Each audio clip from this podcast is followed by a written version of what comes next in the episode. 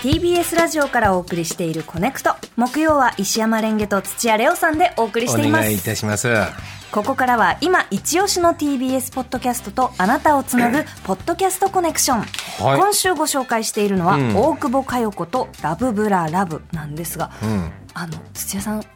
あそう今日はね大吉先生からね、はい。あのー大吉先生のポッドキャストのコメント来てます先週なかったんでえまあまあこっちから連絡するのもなと思ってたら、ようやく今週は来ましてですねちょっと読ませていただきます。大吉先生から LINE が来ました、えーコネクトお聞きの皆さんレンゲさんこんにちは。こんにちは。木曜日に僕からの連絡がなかったら今日はないんですか？ぐらいそろそろ土屋レオさんには言ってほしい日頃から曜日感覚を失いがちの博多大吉です、えー今週の配信はスタッフの松重君と流行について喋ってます。コネクト終わりでお時間あればぜひタイミングあればよろしくということでいただきましたはい。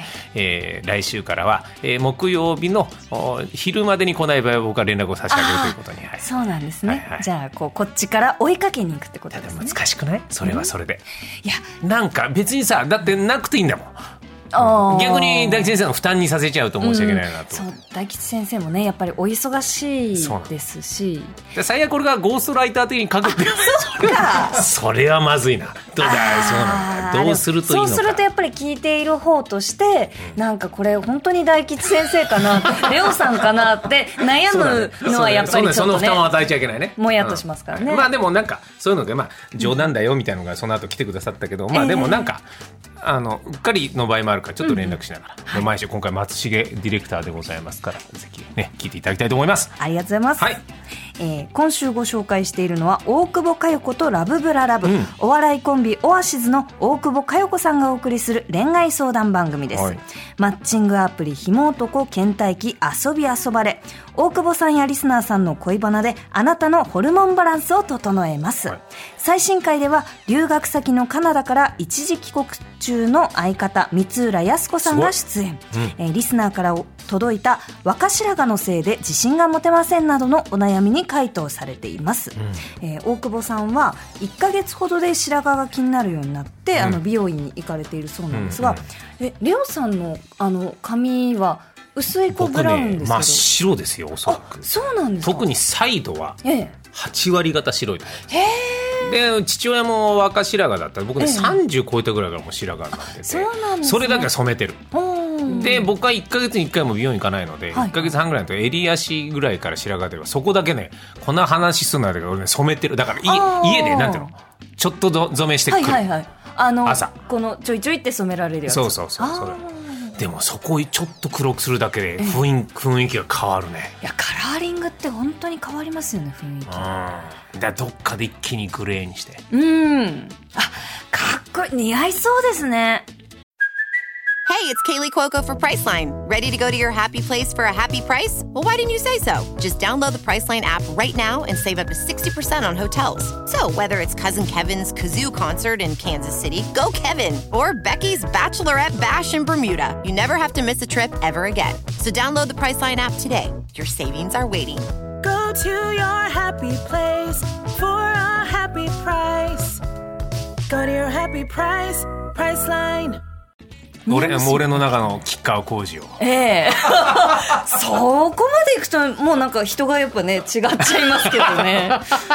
はい、い。えーこれからいただきのお聞きいただくのは、大久保さんとスタッフさんが選んだ傑作選。5月13日配信の回です。この回では23歳女性の方から届いた4年間片思いし続けた彼と一夜を明かしてしまいましたというお悩みを紹介しました。お話の相手はラブブラブラブ、えー構成作家の竹村さんです。お聞きくださいえー私は大学時代に4年間片思いしていた先輩がいました。当時先輩は誰もが羨むような彼女がずっといたため、半分諦めて私も別の人で恋愛経験を積んでいました。しかし社会人になってから、風の噂で先輩と彼女さんが別れた時、即座にアタック。偉いね。飲みに誘い、いろんな女性とワンナイトしていると聞きました。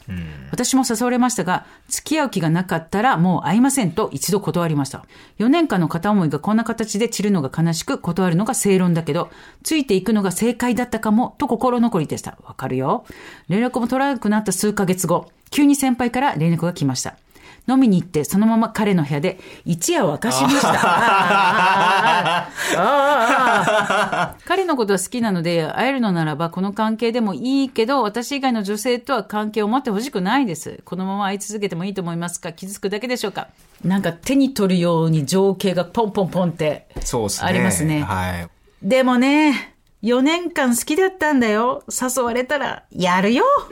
まあやりますよ、これ。私は絶対やる。まあそうなんですよね。ワンナイトばっかやってるって言えども、私に限っては違うんじゃないかって思いたい。そうっすよね。これってでもあるあるだと思あう。めっちゃあるあるだと思いま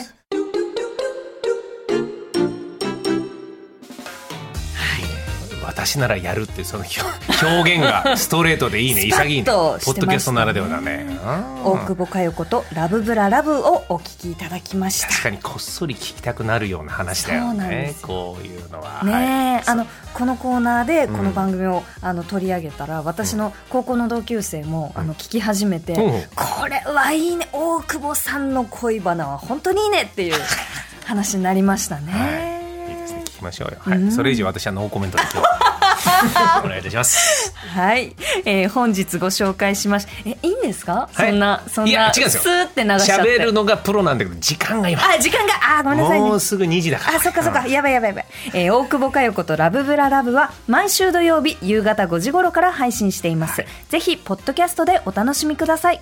このコーナー、ポッドキャストコネクションでは、リスナーの皆さんからの推薦コメントを募集中です。メールの場合は、 connect アットマーク tbs.co.jp まで。以上、ポッドキャストコネクションでした。